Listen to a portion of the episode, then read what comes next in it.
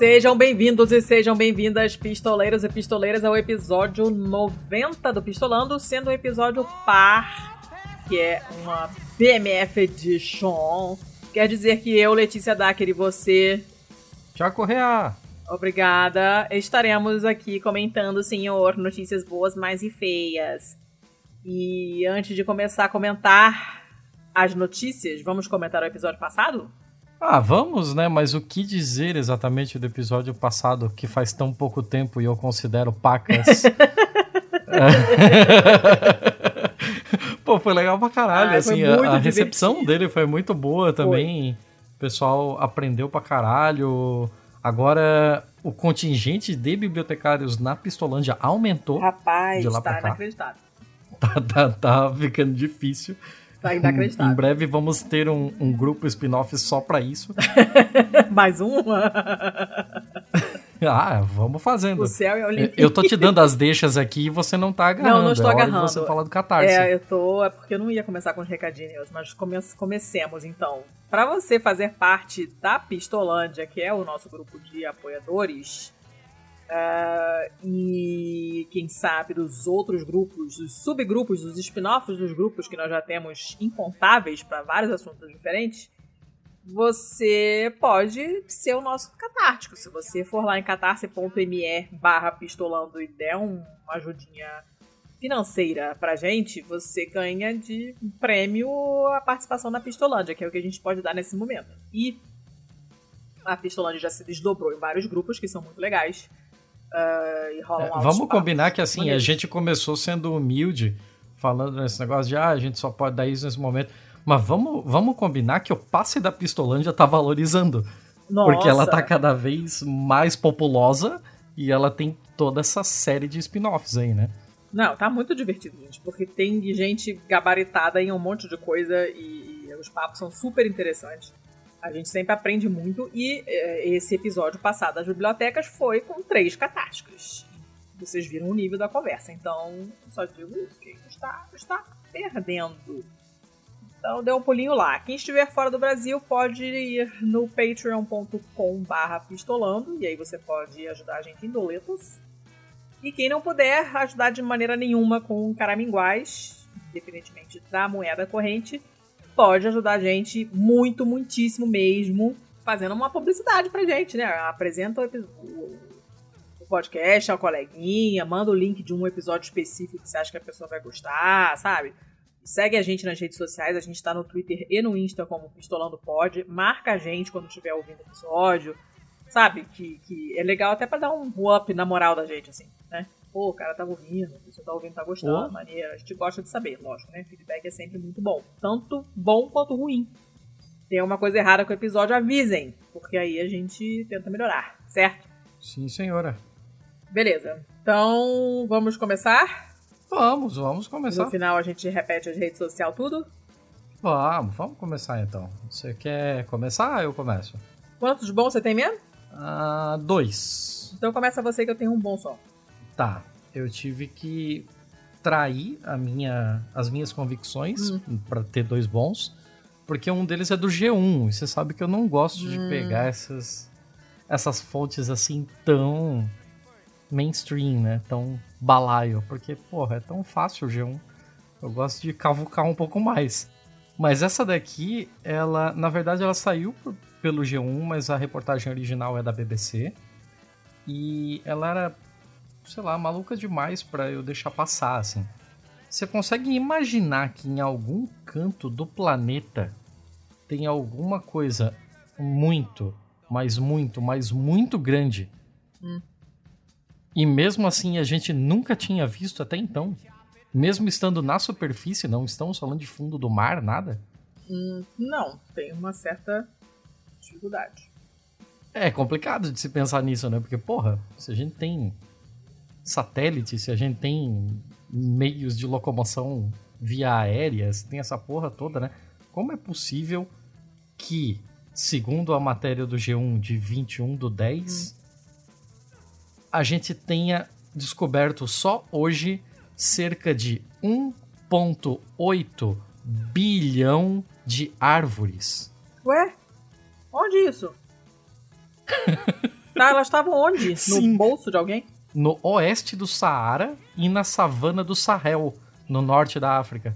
Mas, gente, É, é, é muito maluco pensar nisso, né? Porque trabalhamos com detalhes. como, como assim ninguém viu isso antes, assim?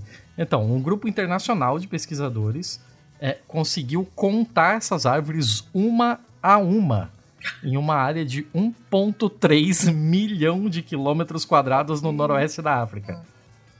É, a região pega a Argélia, Mauritânia, Senegal e Mali. Hum. E inclui partes também da Saara Ocidental e também o Sahel. O Saara Ocidental, para quem lembra do nosso episódio com o Guilherme Canever, é, ele é um desses países não exatamente reconhecidos, assim, né?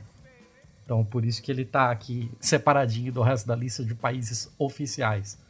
É, esse trabalho ele foi publicado na Nature, que concluiu que há um número inesperadamente grande de árvores nessa área.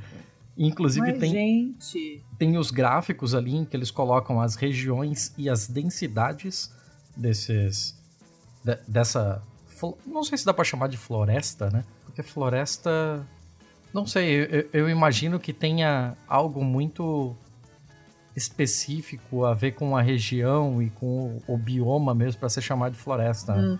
Tipo que diferencia a floresta amazônica de mata atlântica, por exemplo. Mas eu não conheço esses pormenores, então eu não vou me arriscar nisso aí. A contagem foi feita com especialistas da NASA, do Centro Nacional de Pesquisa Científica da França Hum. e do Centro de Monitoramento Ecológico de Dakar, Dakar, Senegal, né? É, entre outros. Eles usaram mais de 11 mil imagens da região, registradas por quatro satélites de uma empresa privada. E essa empresa privada, ela pertence à NSA. Aquela, aquela NSA mesmo, da CIA. É, a Agência Nacional de Inteligência dos Estados Unidos, ela tem uma empresa privada que é meio que uma subsidiária dela, que é a Digital Globe. Esses, esses satélites são da Digital Globe. Então, para encontrar as árvores, eles tiveram que usar uma série de, de técnicas, inclusive é, inteligência artificial, né? Da, daquele de deep learning mesmo, para ensinar um algoritmo a olhar para uma foto de, de satélite e conseguir é, reconhecer o que é uma copa de árvore, o que é uma sombra, o que é um animal, o que é uma outra forma que poderia que poderia confundir o algoritmo, certo? Então, tipo, ah, é, como você faz para separar uma copa de árvore de um arbusto, né? Sendo que ambos são folhagens vistas de cima, tal, né? Ah, sim. Então, é, eles decidiram contar só copas que tivessem área é, superior a 3 metros quadrados. Então, não estamos falando de mudinhas, assim, estamos falando de árvores já de tamanho considerável, né? E, inclusive, tem um cara que deu entrevista aqui e ele falou que ele catalogou manualmente a, uma, a área de copa de quase 90 mil árvores. É um bagulho Caramba, gente. mudido, assim, porque, tipo, você precisa ensinar, né? Ensinar uma, o algoritmo, e nesse processo de ensinar o algoritmo, muita coisa tem que ser feita manual até ele estar treinado o suficiente para poder fazer isso sozinho. E aí, tipo, você tem aquelas árvores super frondosas, então, é, que fica mais fácil de reconhecer, mas, tipo, você tem palmeiras, que é um tipo de copa completamente diferente, Aham. né? E aí o algoritmo tinha que aprender a fazer é, todo esse tipo de, de catalogação, de classificação. Maneiro. É uma cara. matéria muito estranha, inclusive por conta da, da, da surpresa de um número tão grande até então desconhecido, né? Então por isso que eu resolvi trazer pro bom aqui. É, é bom pela tecnologia utilizada, é bom ver que de vez em quando se usa satélite para alguma coisa que presta e não para tipo marcar onde fica base aérea de país considerado inimigo pelos Estados Unidos. Gostei, gostei. Muito legal. Bem louco, né? É, só não conta pra ninguém. Muito louco. se Bolsonaro sabe que tem mais árvore do que ele. Que a gente falava, vai falar, tá vendo? Pode matar mais ainda. Tá cheio de árvore aí. É, acharam um bilhão lá, dá pra tirar um bilhão daqui, né? É, pois é. Então, quieto. Não parem. Ah, gostei. Notícia, notícia legal. A minha, ela é legal, mas é legal no contexto coronga, né? Então, sei lá. Ai, ai, ai. É. Não, é, uma, é uma, realmente uma notícia boa. É do É o País é, de hoje mesmo, 26 de outubro. De hoje mesmo? Já esqueci. Peraí. Hoje é 26 de não, outubro. Não, é do dia 13. Ai, é esperta. É, Cafundia, Cafundia. Uh, olha, a manchete é essa aqui. Robôs de ultravioleta são a nova arma contra o coronavírus. No que, que você pensa quando você, quando você ouve ultravioleta? Ah, robôs de ultravioleta. Eles não são feitos de ultravioleta. Meu Deus, não. Eles disparam ultravioleta? Uhum. Tá. O que, que você sabe sobre raios, raios ultravioleta? Ah, eu sei que tem espectros de radiação Ah. e o ultravioleta tá logo depois do tipo violeta do, do nosso espectro visível. Ah. Não, mas eu, eu tô falando brincando, mas de fato é isso, né? Você tem o espectro visível, que são as cores que a gente consegue ver. Hum. Abaixo disso você começa a ter o infravermelho Hum. e pra cima disso você tem o ultravioleta e depois vem os raios gama, é, o raio cósmico, o raio que Então, você sabe a parte chata do rádio ultravioleta, praticamente. porque Essa é a parte chata. A parte interessante. Essa é, a parte física. Essa é a parte chata. A parte interessante é que é, ele causa câncer de pele. Quando você usa filtro solar, o filtro solar protege contra raios ultravioleta, o VA ou VB. Você já viu isso em propaganda? Claro, legal mesmo é ter câncer de pele. Não, legal tô falando mesmo que é ter legal. Saber que é comprimento de onda de não, não. Eu tô falando que a parte biológica é mais legal, é isso que eu tô falando. Né? Por que, que dá câncer de pele? Porque eles destroem células. Hum, Como destroem células humanas, provavelmente tem efeito sobre células de micro-organismos também. E de fato, não é que ele destrói, né? É que Tem. ele degrada, né? Sim, para todos os efeitos ele acaba com o negócio que tá ali. Dá ruim, né? Ela passa a a, não funcionar do jeito que ela tinha que funcionar. É, mas ele, ele degrada, né? Porque senão, se ele só destruísse. Se, se uma célula não tá fazendo o que ela tem que fazer, só tá se reproduzindo, não faz mais nada da função dela. é, é, Tipo, ela tá muito errada. E é isso que, o, que, o, que os raios fazem. Não só esses raios ultravioleta, mas outros. Violeta- Os raios ultravioleta fazem. mas outros tipos de radiação também, né? O- A coisa do. E, e tem aquele esquema do, de- dos dois ultravioleta, né? Que tem o UVA e o UVB. Sim, Você manja qual é que é do esquema? claro que não. Essa é a parte chata. Eu imaginei que isso interferisse no câncer de pele por isso você saberia, mas. Não tenho a menor ideia. Ah, mas enfim, assim como ele faz uma bela cagada nas nossas células, ele também faz uma bela cagada nas células de micro-organismos. Então, se usa o raio ultravioleta. Gente, Porra. ultravioleta para esterilizar coisas. Se usa de uma maneira Uhum. frequente, assim, é comum. Ah, e aí eles desenvolveram, eles, né, no caso, eles é uma empresa ah, que desenvolveu. Eles, os É reptilianos. aí. É uma empresa dinamarquesa chamada Blue Ocean Robotics que é, inventou esse robozinho que não tem nada, obviamente, de antropomórfico. Talvez você consiga enxergar uma carinha assim na foto, mas tem que fazer um certo esforço. Ele é uma base assim branca, grande, com essa torre com as lâmpadas ultravioleta na vertical, montada assim em cima montada, porque a torre, né? Letícia, vamos fazer a concordância, por favor. A torre está montada. E ele vai andando pelo hospital e vai esterilizando. Sabe? Porque Uhum. quando você usa. é, normalmente, quando você usa ultravioleta para esterilizar, você tem um, sei lá, um lugar fechado e você bota os objetos lá dentro, né? Não é uma coisa assim de- do ambiente. Normalmente você usa mais para objetos. Mas esses, esses robôs, eles ajudam a esterilizar porque vai andando com essa, espalhando essa, essa radiação ultravioleta, que é bem conhecida, não é uma novidade, é uma coisa que se usa há bastante tempo, só que se usa de uma outra forma. E eles juntaram com essa tecnologia robótica para fazer essa esterilização sem intervenção humana de espaços com risco de contaminação pelo coronavírus. Isso significa que não vai ter um operador mexendo nas coisas, o cara torcendo o pano de chão e aquilo respingando nele com coronga, entendeu? Você evita esse contato do operador com superfícies ou com objetos que poderiam estar contaminados. O robozinho vai andando e vai esterilizando. É um poder de esterilização muito alto, eles são capazes de eliminar 99,99% ,99 dos agentes patogênicos que estiverem em um ambiente fechado. Então é uma ideia bacana. E a União Europeia vai investir bastante nisso, assim, eles já é, já foram utilizadas essa, essas máquinas em alguns hospitais da Europa e de outras partes do mundo e a coisa funcionou. Eles podem ajudar os centros a cumprir as exigências de esterilização de uma maneira eficiente, porque é difícil. Uma sala de cirurgia, ela é teoricamente toda esterilizada antes do procedimento, né? Você tem todo um uhum. protocolo de limpeza, de esterilização de tudo que tem ali dentro, das pessoas que entram ali e tal. Mas, cara, dá um trabalho do cacete. Você precisa de uma pessoa fazendo isso, dando lá, passando as soluções e todos, e não sei o quê. Não é uma coisa simples. E esse negócio andando assim já tornaria possível esterilizar outras áreas que são mais complicadas do que uma sala de cirurgia, que é pequena, entendeu? Você pode pegar um, espaço maior uh, e sem que ninguém tenha que colocar a mão. Ele vai sozinho, ele vai passando e ele vai esterilizando. Isso é muito tá. maneiro. Deixa eu te perguntar uma coisa. Se a ah. gente sabe que a radiação ultravioleta é o principal fator do câncer de pele, ah. é, esse robozinho ele precisa estar tá sozinho nesse ambiente?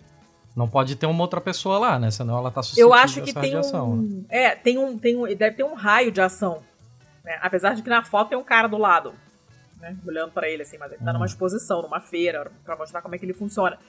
Mas ele não precisa de operador, ninguém precisa estar perto dele. Você tira as pessoas do ambiente tá, e passa, o bicho passa lá e extermina os micro-organismos, beleza. Ah, legal. Maneiro, né?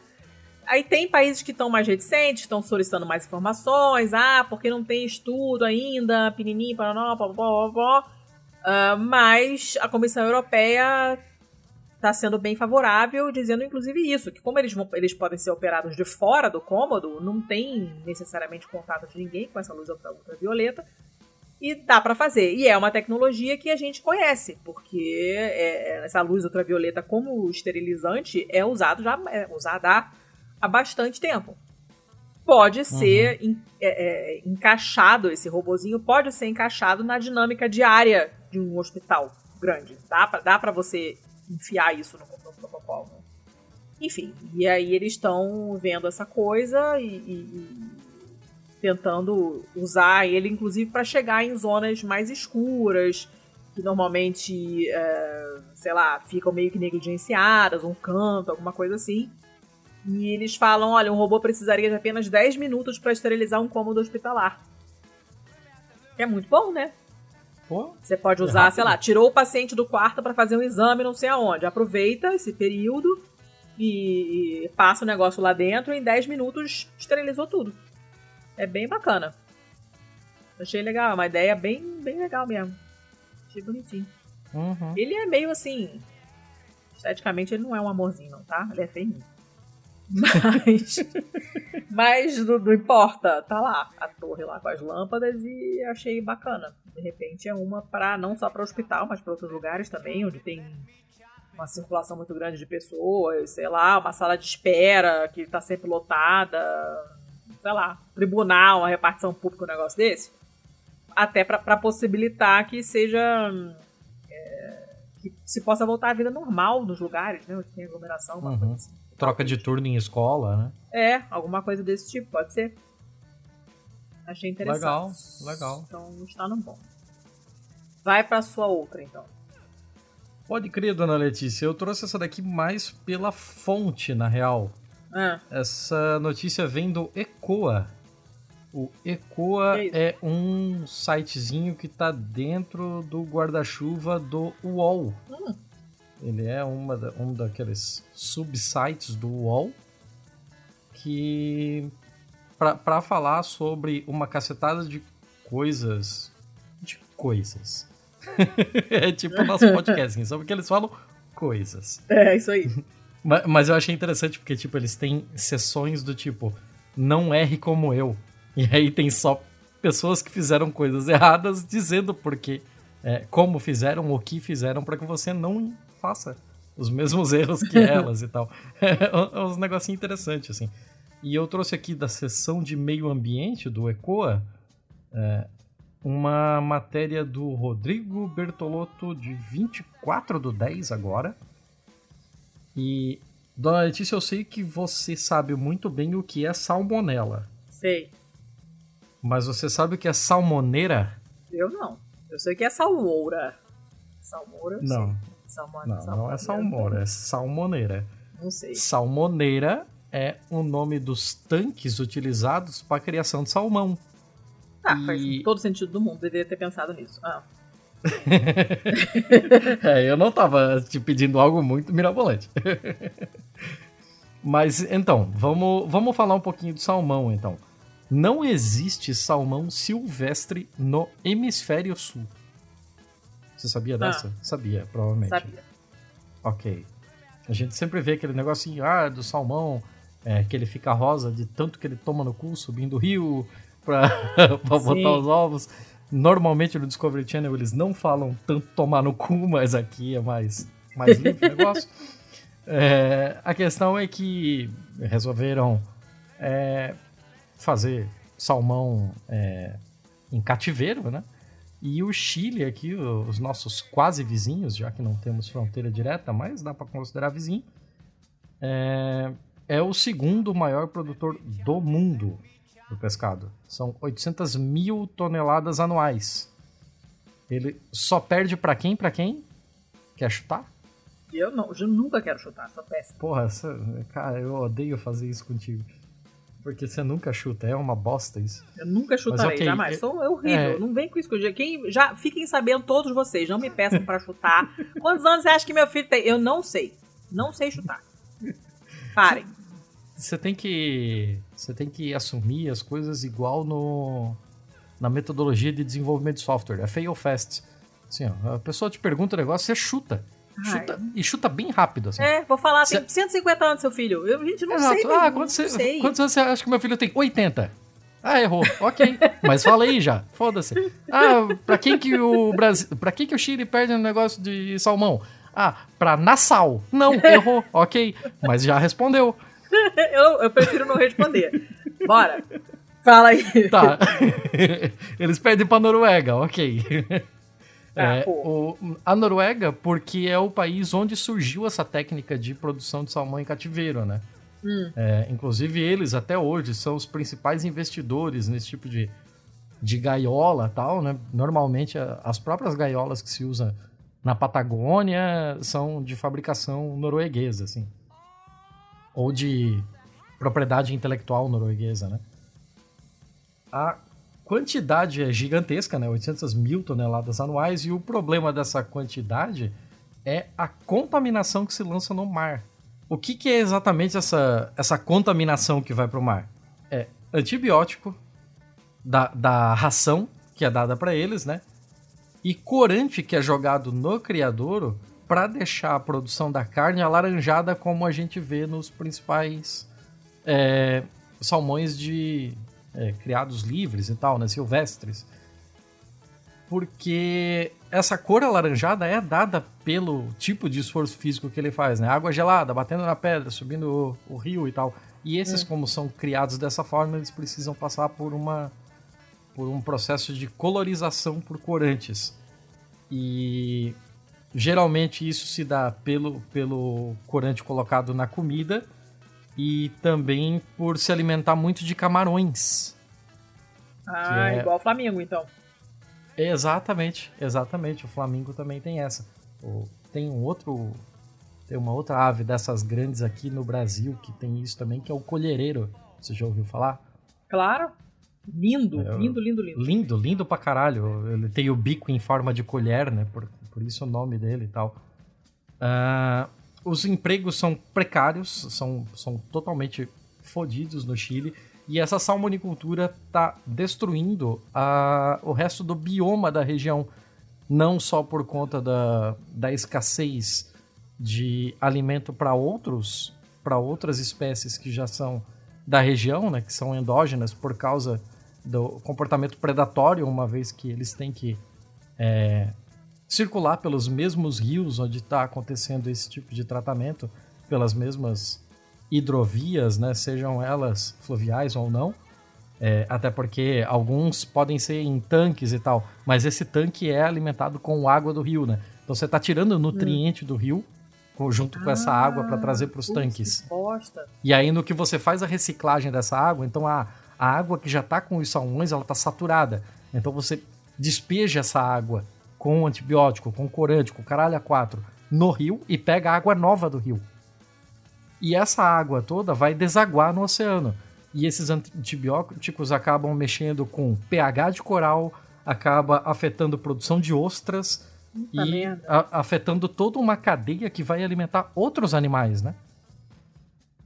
É, o, o pesquisador chileno que foi entrevistado aqui, o, Munha, o Munhoz, ele cita um estudo de Cambridge que aponta que se o planeta mantiver 30% da natureza intocada, os benefícios econômicos vão ser cinco vezes superiores aos custos.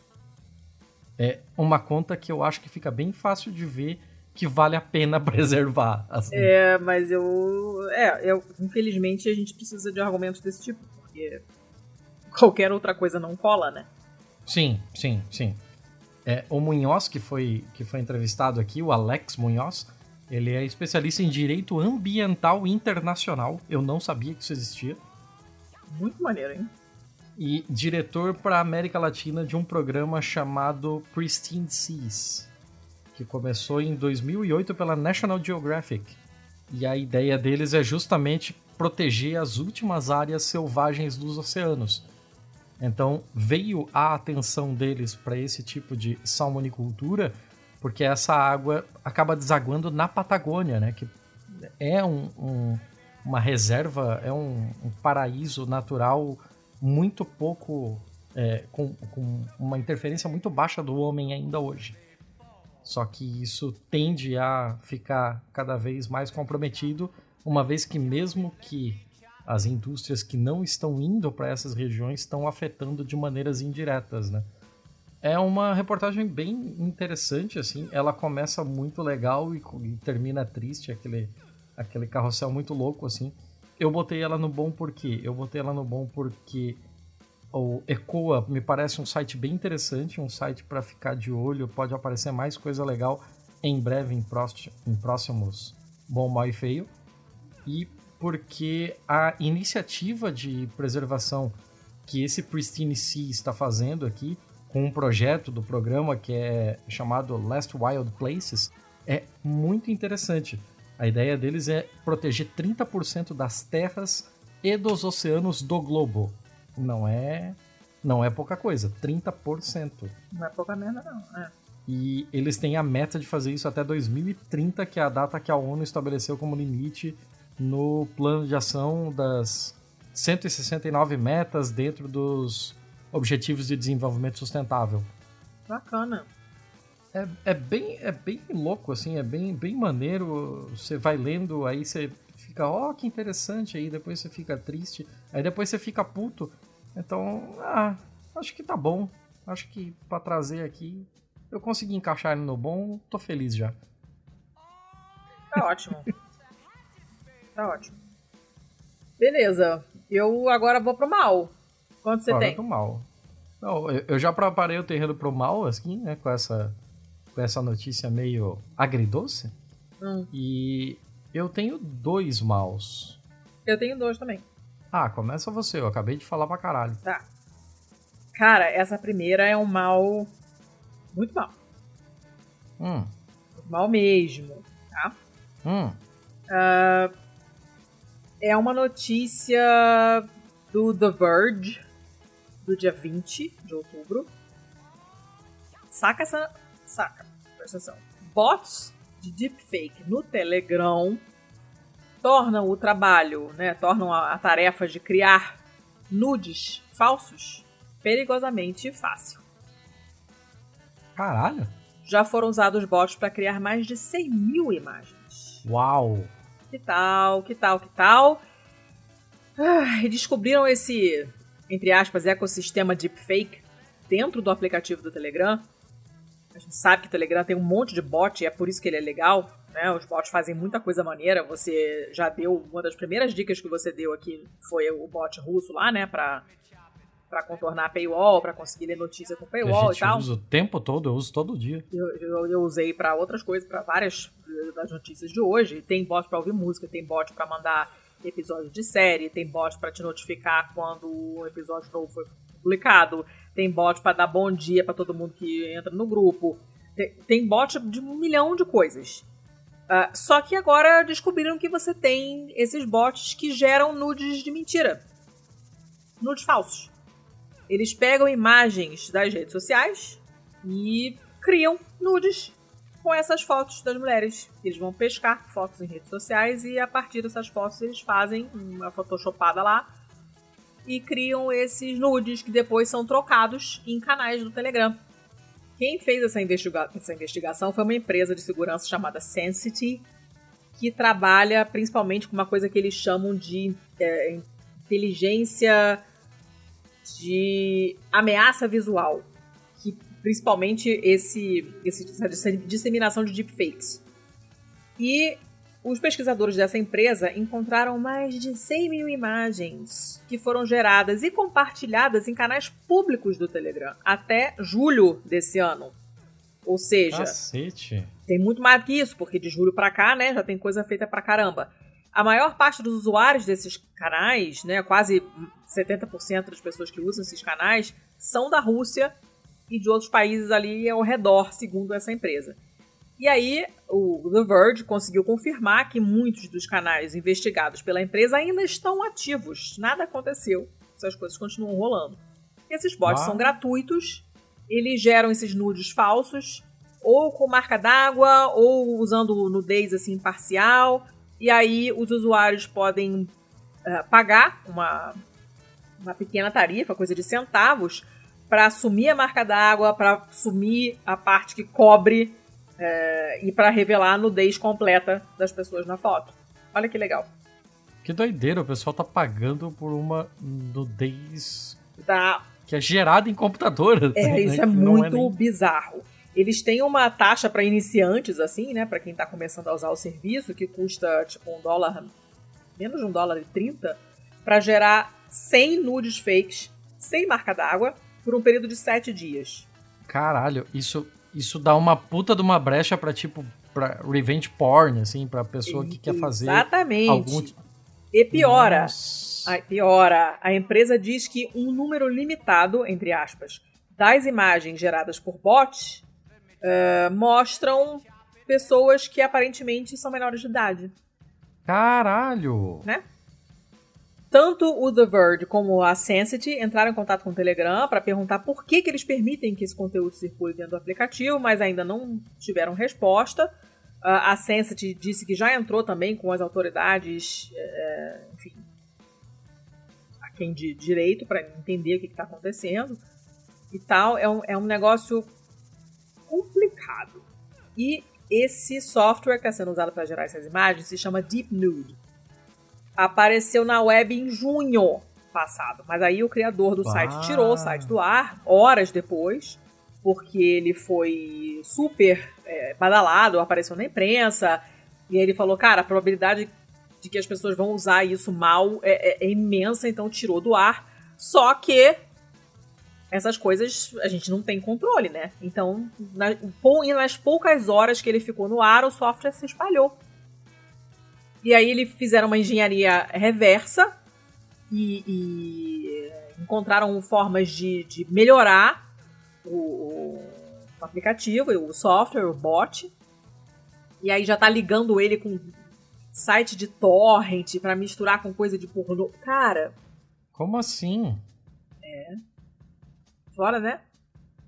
E eles falam que assim, a maior parte das, das imagens são claramente fakes, né? Tem, tem é, partes borradas, pixeladas e tal, mas alguns você realmente olha e você não diz que é uma coisa fake. Ou seja, é ridiculamente perigoso. E claro que isso não é novidade, porque desde que o Photoshop chegou no mundo, é, começaram a fazer fotos de né, nudes falsos, obviamente quase sempre de mulher, não consensuais. Tem fórum em tudo quanto é internet, tem site em tudo quanto é parte da internet dedicado a trocar essas essas, essas, essas fotos e a ensinar a usar essas ferramentas para fazer essa, esses nudes falsos, fazer nudes de celebridade, sabe? Ou de Uhum. pessoas que eles conhecem e tal. Mas essa coisa do deepfake tá levando a uma geração cada vez mais rápida de imagens cada vez mais realistas. E o com o bot fazendo isso de maneira automática, você não precisa ficar fazendo na mão, é, vai ficar cada vez pior. Nossa. O acesso a essa tecnologia é muito fácil, porque tá tudo tá tudo disponível. Você o, o código tem, tem repositórios de códigos disso online. Você consegue é, se você for um programador, tiver algum tipo de conhecimento para fazer esse código funcionar, é, você consegue fazer tudo. E com o bot você não precisa nem de nada disso. O bot faz por você, você não precisa ser programador, porque o bot faz isso por você. E o bot tá lá, embutidinho lá no Telegram. Ah, enfim, uma bosta. Porra. Essas imagens e vídeos também claramente vão ser usados pra tudo de ruim, pra extorsão, é, pra. Como é que se chama? Pra blackmail. É, É. É pra chantagem mesmo. Né? chantagem, Chantagem, É pra- extorsão. Extorsão, assédio, sabe? Tem casos de documentados já de mulheres que foram assediadas usando esses nudes gerados por essa inteligência artificial, que é o é que o bot é. E é isso aí. Que tal? Cara, que merda. Que Né? merda. tem nem palavras. No dia de hoje, em particular, com muitas tretas explodindo, é, tá difícil, né? Porra. Tá muito complicado. E. e- O que, que você faz? Porque o cara que criou a parada lá, tipo, não tava mal intencionado. Até que ele tirou do ar horas depois. Horas! Mas foi o suficiente pro software se espalhar e ser é, melhorado ou piorado, depende do ponto de vista. E hoje é fácil de você conseguir, você não precisa ter nenhuma habilidade, porque não é você que faz, é o bot. E aí, como é que você faz pra resolver isso? Uhum. Não sei. Essa notícia me deixou extremamente deprimida. Eu. Não sei, cara. Esse futuro é muito ruim. Tá muito desagradável, eu não tô gostando. Chega, vai pro seu mal, vamos falar de outras coisas horríveis aí. Fala. opinião. É, o problema é que, assim, não vai melhorar, né? Mas É, em é. compensação, perto da sua notícia, a minha nem é tão ruim assim. Mas é, mas é foda. Eu trouxe aqui uma notícia da Istoé. Hum, Não sei se eu já tinha trazido alguma coisa da Istoé antes, mas é, essa notícia aqui é do dia 5, não, 6. 6 de outubro agora. Uma mãe, é, a, a mãe se chama Fabiana Veiga, foi passear num shopping. E isso é no Brasil, claro, né? hum. E passando por uma por uma loja, resolveu dar uma olhada numas bolsas. Qual a surpresa dela Hum. ao descobrir que o currículo da filha dela foi recortado e utilizado como papel da impressão da etiqueta da bolsa? Gente, mas qual a probabilidade disso acontecer? É, não sei. Não é uma cidade tão grande assim também. É Jaboticabal, no interior paulista. Não imagino que tenha 312 shoppings. É, de qualquer forma, a mãe é, fala que sempre compra na loja. Foi olhar a vitrine, viu na etiqueta do preço, tinha uma foto no verso, assim, sabe quando você consegue. é, transparece que no, no verso da impressão tem outra coisa, né? Sim, sim. Aí é, chamou a atenção dela, ela foi olhar de perto e percebeu que a foto não era nem nome, nada, era a foto da filha dela que tava na etiqueta. Gente. Eu tô, inclusive, te passando a notícia nesse momento para que você veja. Aí. Aí abro aspas aqui, eu fui olhando as etiquetas e foi caindo a ficha de que tudo ali, todas as etiquetas eram currículos. A gente fica chateada porque eu vejo o quanto ela tá se esforçando para achar um trabalho, fica na esperança de alguém ligar, chamando para uma entrevista e ver o que eles fazem com os currículos, a gente fica triste.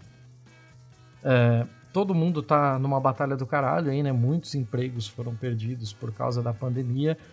É, muita loja teve que fechar, teve que cortar seus custos e é, a gente sabe muito bem como essa turma é, sempre acaba sobrando pro funcionário, né? Nunca dói diretamente no bolso deles.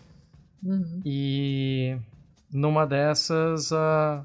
o pessoal da loja resolveu que era de muito bom tom, assim, usar aquele monte de folha sulfite que eles estavam recebendo de graça e imprimir preço nessas folhas. É, é, um, é um desrespeito, assim, é um descaso por quem está numa situação já financeiramente vulnerável, sabe? E passar por isso é um. É uma situação que, porra, assim, não é nada comparado com a notícia que você acabou de dar, mas é, é o tipo de, de desrespeito que magoa, sabe?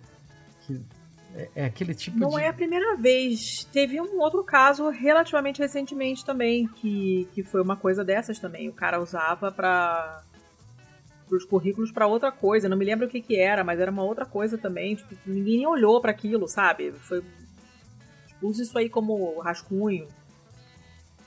Caralho. Foi uma é. coisa bem parecida, assim, de, de respeito muito grande e, e horrível, horrível. Nossa, horrível é apelido. Que bosta, Ah, hein? é- era só isso, assim, ela é, ela é bem curta, mas, porra, é- é- a gente se coloca no lugar, sabe? E, cara, imagina. Falta de respeito do caralho, assim. Ai, gente. Enfim, a minha, a minha é pior. Eu Hum. peguei uma notícia italiana do Il Fatto Quotidiano, que eu já trouxe aqui outras vezes. É aquele jornal que tem uma página horrível, super poluída, você não acha nada. Várias coisas acontecendo, horroroso. Sim, é péssimo. Muito, muito péssimo, como diria a Peppa Pig. E o, a notícia é do dia. Ela falava muito péssimo, muito excelente. Pode ser que a minha memória esteja falha e eu tenha inventado isso também, tá? Achando que eu vi na Peppa, mas enfim. É a notícia do dia 22 de outubro e fala do Coronga no esgoto, De novo? de novo. E assim, a gente ainda não foi encontrado o vírus em água destinada ao consumo humano, mas já se sabe que pacientes de Covid-19 eh, apresentam o vírus nas fezes. Uhum. Tá? Isso já foi visto. E já se sabe que os vírus SARS-CoV, desde 2003, já descobriram isso, podem ser transmitidos por via fecal oral. Né? Quando É. você tem é, uma falta de serviços básicos, né, de, de saúde pública, de higiene, você não tem água, esgoto, você não tem serviços básicos, isso pode acontecer. Provavelmente a mesma coisa para o SARS-CoV-2. Se a gente sabe que o SARS-CoV, lá de 2003, pode ser transmitido dessa maneira, são vírus muito parecidos, é bem provável que o coronga também seja transmitido dessa maneira. Beleza. Aí o artigo fala, obviamente, da Itália, e eles estão falando de um risco altíssimo, a palavra é altíssimo mesmo, risco altíssimo, porque já foi documentado várias vezes, eles falam desse blog aqui do jornal, mas em outros artigos também, que tem muitas prefeituras, muitos municípios na Itália que não tem sistema de depuração decente do- da- das redes de esgoto. Ou depuram só uma parte do esgoto, é, ou fazem aquele bypass maroto e jogam direto em algum lugar. Então tem assim uma centena de municípios na Itália que já foi condenada pela Corte de Justiça Europeia por causa desse tipo de coisa. A Comissão Europeia acha que pelo menos um terço dos sistemas lá de municipais de esgoto da Itália não esteja de acordo com a normativa comunitária. Pelo menos um terço, é coisa pra cacete, Uhum. Tá? Ih, Primeiro mundo, nhê, nhê, nhê. Claro que esse risco é alto, até porque muitas vezes essa, essa água que é menos tratada, né? Porque não é água que vai ser bebida depois, às vezes ela é usada na agricultura.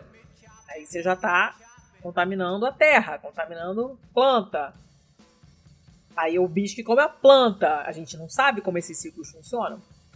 Legal, né? E, tipo, já tem muito problema de é, desses resíduos serem usados na agricultura sem o tratamento previsto pela lei.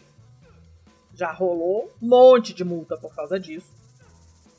E, e tá cada vez mais complicado, porque você tem contaminação de lençol freático, você tem contaminação de corpos de água superficiais mesmo. Se você joga isso no rio, vai tudo parar no rio. Se você não tratou esse esgoto, isso vai direto pro rio e isso vai contaminar até teus pensamentos. E aí Uhum. eles estão intensificando as inspeções pra ver e tal, nananã, nananã, mas é aquilo, né? Itália. Então a gente não, não sabe, entende? Tem uma. E eles terminam é, é, falando de um decreto de. não sei que ano, decreto 41, decreto Gênova, número 41, não me lembro de quando foi. Ah, de dois anos atrás, que é, autoriza o uso desses resíduos contaminados por substâncias perigosas na agricultura. Olha que coisa bonita.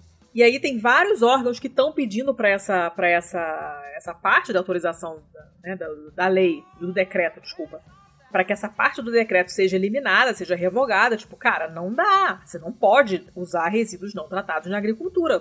Não, não rola, né? Mas, mas por enquanto, o decreto segue firme e forte e isso é possível. Apesar disso ir contra a normativa europeia e contra o bom senso, ainda não foi retirada, então ainda estão usando dessa forma. Ou seja, tem potencial para dar merda. Se essa transmissão fecal oral realmente for possível e, e não for tão difícil de acontecer, você pode estar iniciando aí uma outra via de propagação que não aérea, que também é muito difícil de controlar. Que doideira, caralho. É, Letícia, nela. você precisa, você precisa tratar esse seu problema com esgoto. Porque Não, Você já eles trouxe é essa notícia. você já trouxe uma notícia de cocaína no esgoto. Você já Verdade. trouxe uma notícia de não sei o que que vinha pelo esgoto que contaminava peixe. Você, você- volta e meia você tem uma notícia com, com esgoto. Verdade. Você tem que ver reparado. isso aí. Tem que ver a- resolver a fase anal. Você caiu num algoritmo do Google aí que só te recomenda notícia de esgoto. Eu acho que nem é isso, porque é um, eu, eu fui lá ativamente procurar notícia no site, mas a que me chamou a atenção foi essa. O que eu posso fazer? É o meu algoritmo interno que tá, tá puxando pra esse assunto aí. De repente tá tem uma carreira na minha vida aí. Eu estudando isso e eu não tô sabendo. Tô perdendo a oportunidade. Mas enfim, vai lá. Tá. Essa é uma daquelas notícias que você vai gostar, porque é do seu rolê aí, da biologia, das paradas tudo. Oba. Ela vem da National Geographic, Hum. de 23 de outubro de 2020. E ela conta uma historinha que começa lá na- nas vésperas do Natal de 2015. É, vésperas do Natal de 2015, a Joanna Rhodes recebe um e-mail do, de um dos médicos do maior hospital de é, cardíaco e pulmonar do Reino Unido, que é o Royal Brompton Hospital. Hum. E ela não é pouca merda também, ela é do Imperial College London e ela é especialista em doenças infecciosas.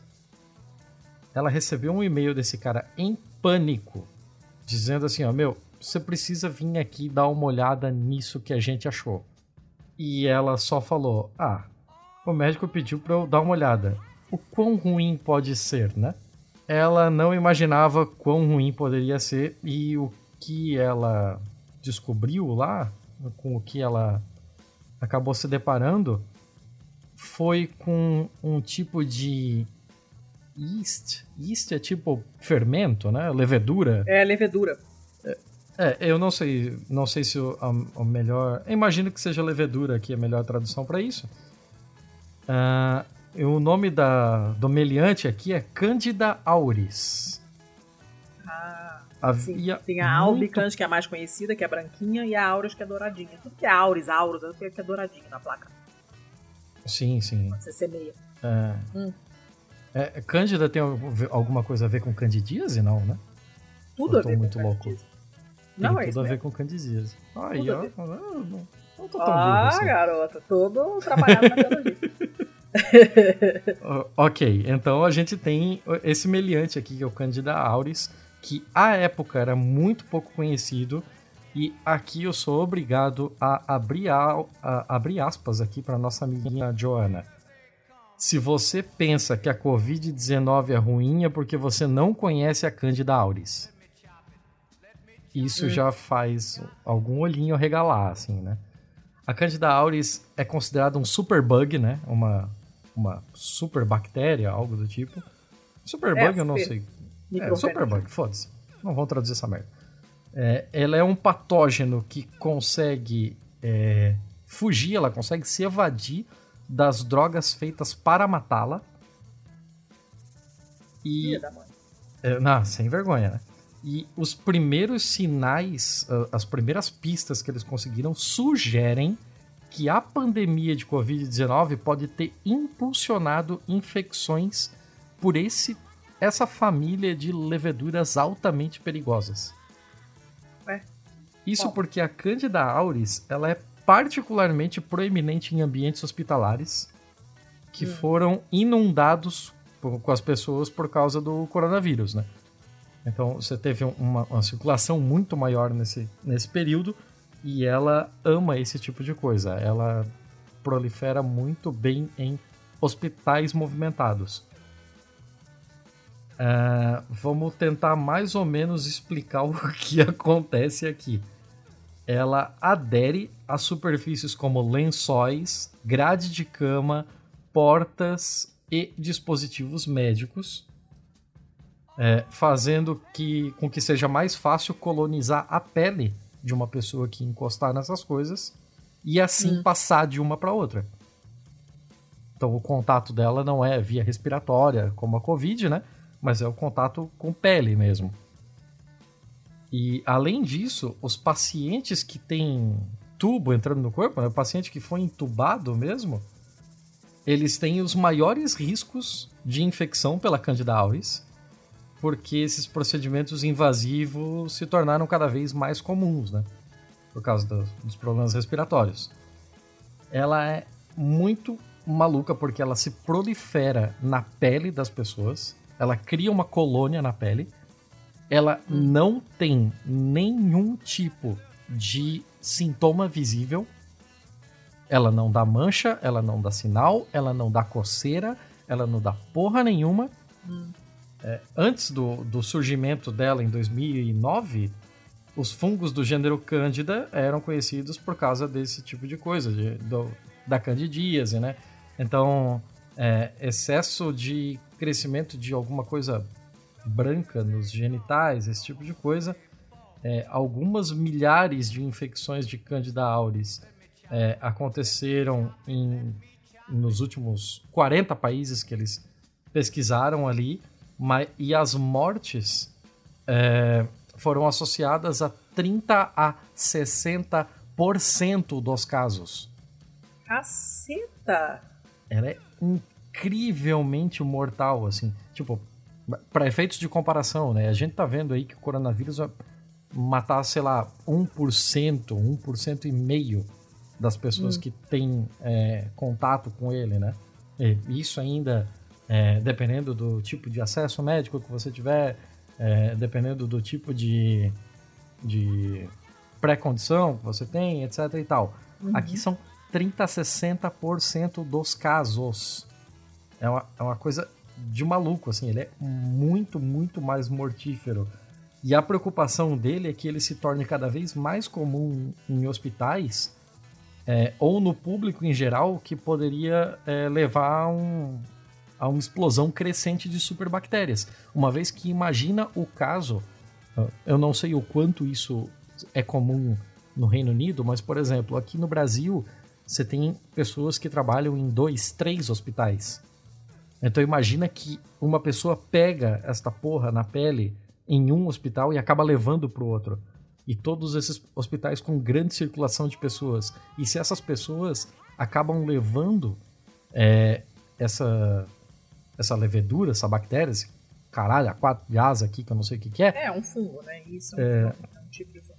Imagina que eles levam isso para as suas casas. Ah, é o famoso vai dar sertão. Nossa, vai dar merda para um caralho, para um caralho gigantesco, assim.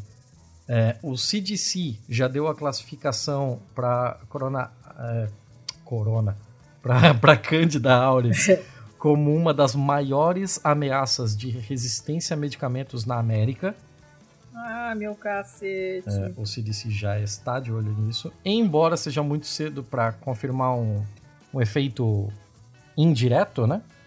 Os Estados hum. Unidos já registram 1.272 casos confirmados de Candida auris só esse ano. E comparado com 2018, o aumento é de 400%. Assim. é, é uma previsão para dar uma merda muito gigante, assim. Catastrófica. É, a, a, matéria é bem maior do que isso, eu tô só pegando pontos assim mais importantes para falar sobre, mas o bagulho é agressivíssimo. A Candida auris é muito, muito recente, ela só foi identificada em 2009, então sabe-se ainda muito pouco sobre ela, e agora resta estudar esses mecanismos de é, como ela faz para fugir dos medicamentos, né? Se ela usa algum tipo de mimetização, se ela tem algum tipo de, de, de mecanismo que combate a, a droga que tenta matar ela, como é que ela faz esse tipo de coisa para tentar acabar com mais essa desgraça aí, porque senão a gente pode ter aí sim uma bactéria fia da puta mesmo, né?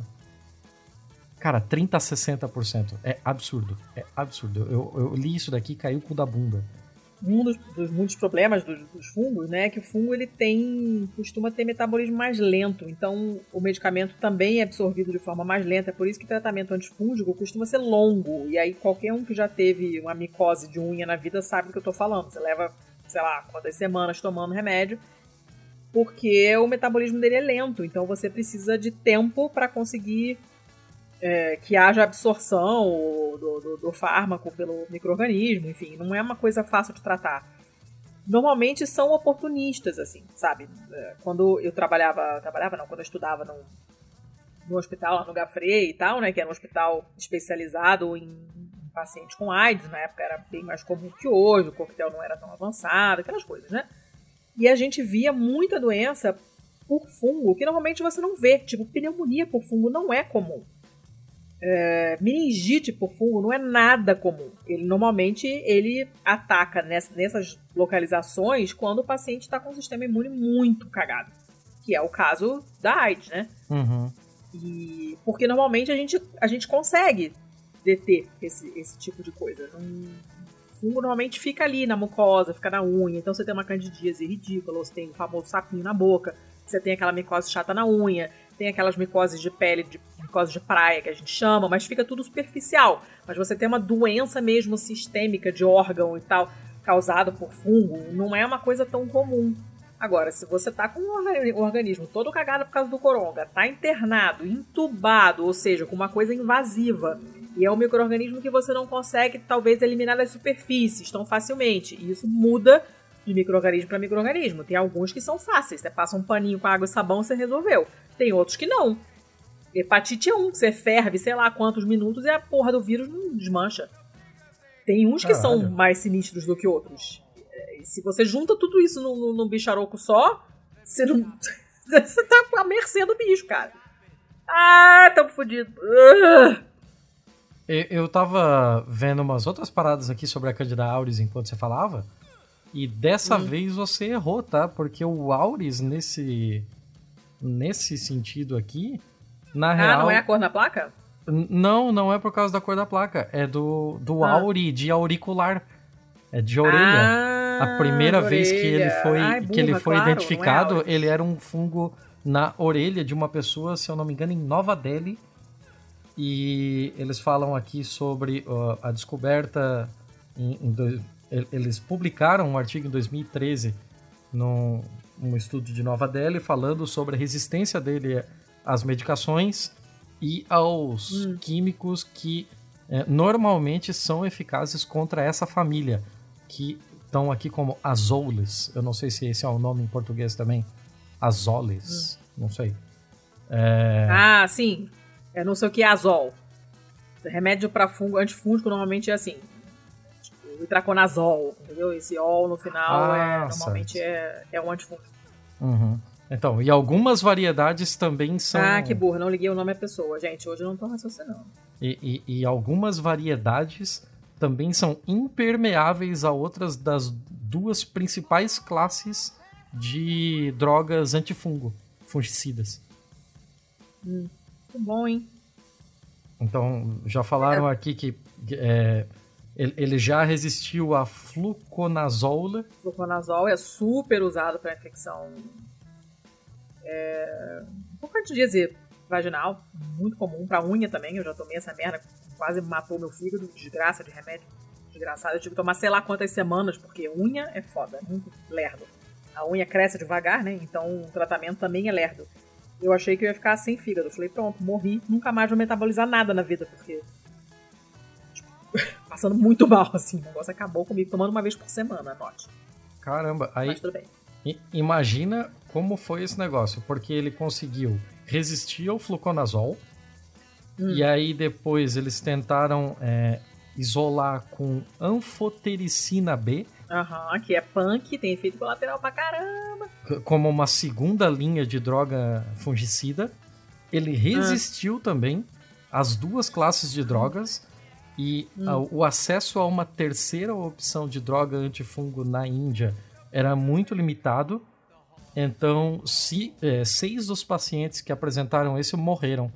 Porque, assim, as armas que a gente tinha para combater não, não deram Acabaram. conta. É. Gente, que medo. Pesado, aí? pesado. Nada, senta e chora. Senta e chora não, pesquisa e pesquisa, né? Até lá, o já matou a gente. De repente é vantagem. Abro as últimas aspas aqui para Joana para a gente poder mudar de assunto.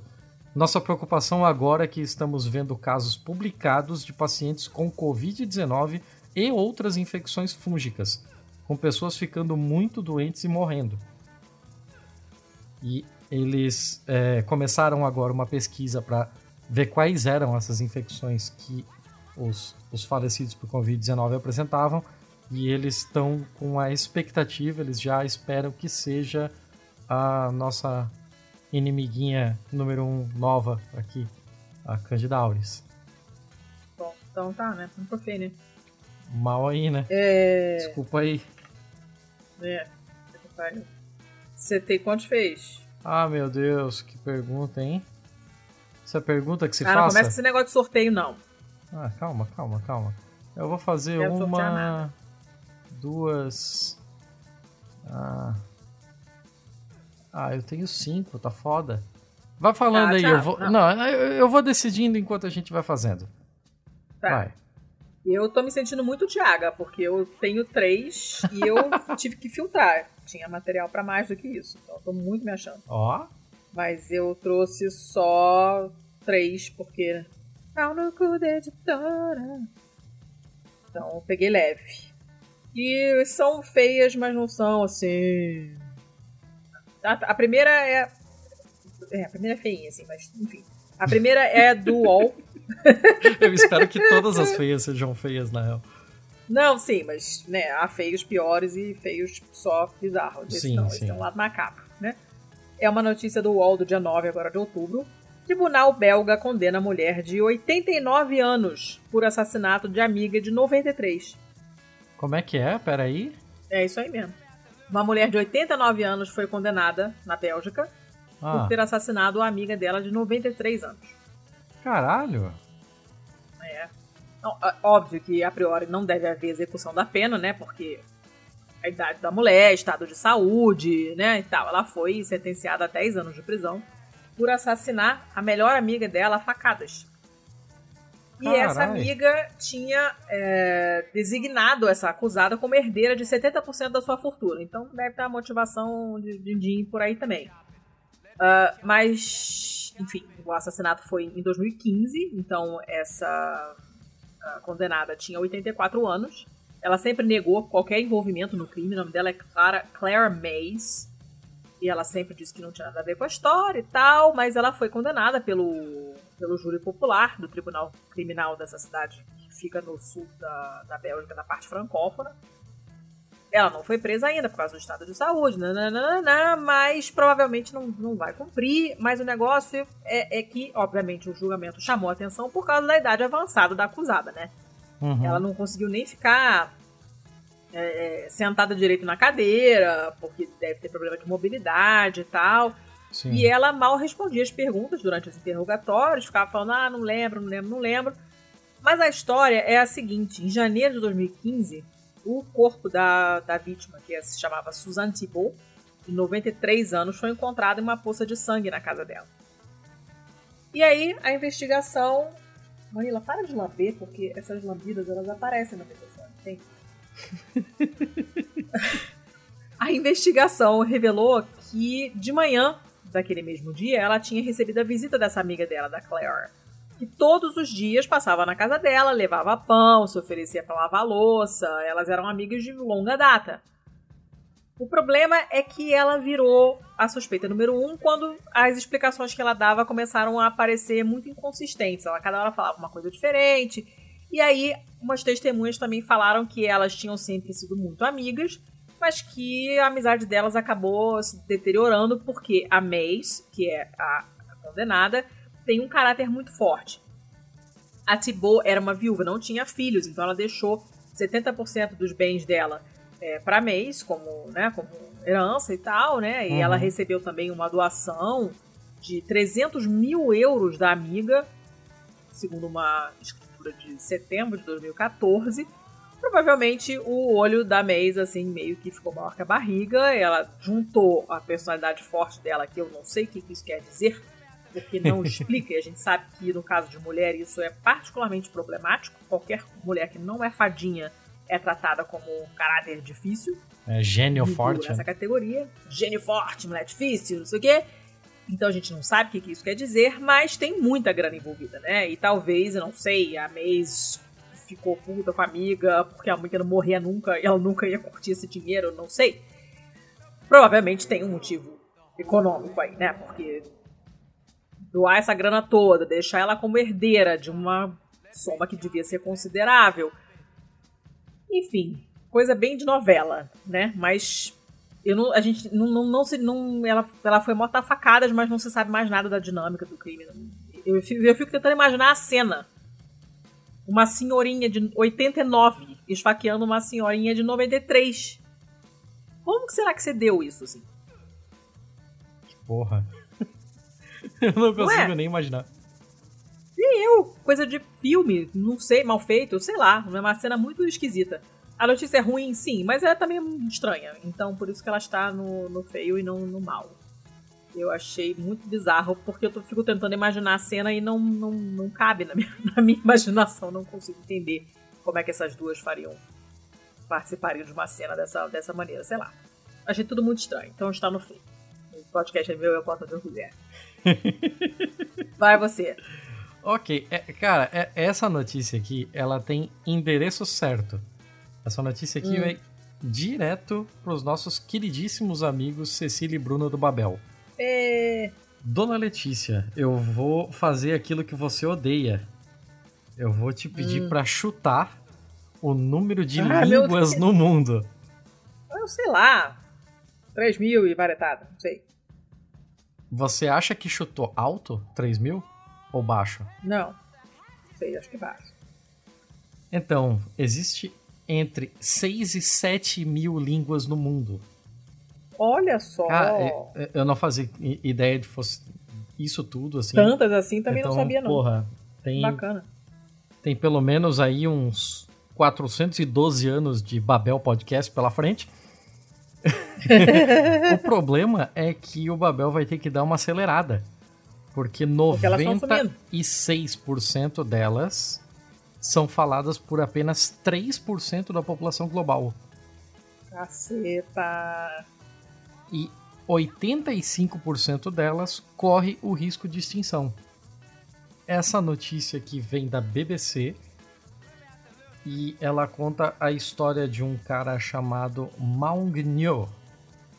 Hum. Ele é de ele é de Bangladesh, que é um lugar que, cara, eu não sei nem se eu sei apontar no mapa, mas vamos lá. É, hum. Nos primeiros dias de aula desse nosso amiguinho aqui, ele passou o tempo todo sendo submetido à palmatória pelo professor dele. Ele Ai, não tinha feito. Ele não tinha feito nenhuma travessura, ele não tinha feito nada de errado, ele não bateu no amiguinho, não jurou matar ninguém. O problema é que ele simplesmente não conseguia entender o que o professor falava e ele não conseguia ler uma palavra sequer dos livros. porque hum. tudo estava escrito em Bengali, que é o idioma oficial de Bangladesh, mas ele é de uma etnia minoritária da região chamada Marma, que tem a sua própria língua, que é a língua Marma. Ele conseguiu. É, ele conseguiu escapar desse, desse ciclo de, de punição e tal. Aprendeu Bengali em casa, depois voltou para a escola, foi para a universidade. Hoje ele é aluno de Harvard. Ó! Oh. E só que ele nunca esqueceu disso, né? Tanto é que ele, ele falou essa história toda para a BBC. E hoje ele passa o tempo dele nas colinas onde ele cresceu, em Bangladesh.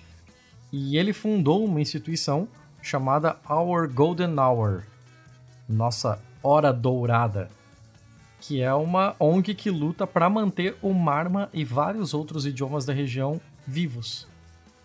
Então, é, assim como as palavras faladas, assim, o sistema de escrita do idioma também está ameaçado, porque eles simplesmente é, tem muita gente que acaba sabendo falar a língua, né, para conversar com os mais velhos e tal dentro da sua organização social ali, né, da sua comunidade Uhum. Porém, é, as regras gramaticais, a parte de escrita está se perdendo. Então, tipo, algumas dessas línguas têm letras que só existem nelas, né? Uhum. E, e, isso também está se perdendo, essa parte de escrita. Porque uh, a maioria das pessoas começa aprendendo pela, pela versão oral, né? Tipo, a criança que aprende a falar ouvindo os pais, né? O bebê que aprende a falar. Uhum, e a comunidade, enfim. Então, tipo, ele vai falando, falando, falando isso, mas na hora de começar a frequentar as instituições formais de ensino, ela vai acabar sendo levada para a língua oficial. E aí é que uhum. passa a ter essa, esse descompasso, né? Ele acaba nunca fazendo as coisas que aprendeu a falar, ele nunca passou a escrever daquele jeito. Uh, coisa. É, é muito maluco, muito interessante. Assim, em agosto de 2018, a Unesco anunciou que 2019 seria o ano das línguas indígenas. Chegou hum. a lançar um site dedicado ao projeto.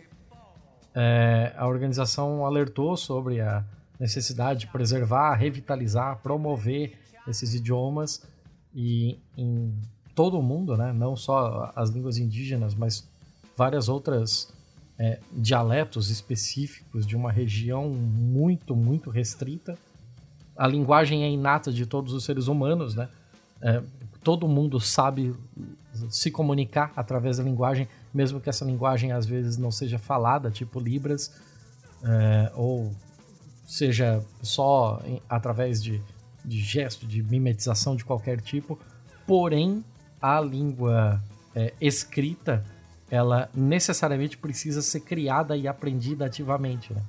Porque uhum. ela ela já não é um negócio de dedução, ela já é uma convenção. Né? Saquei.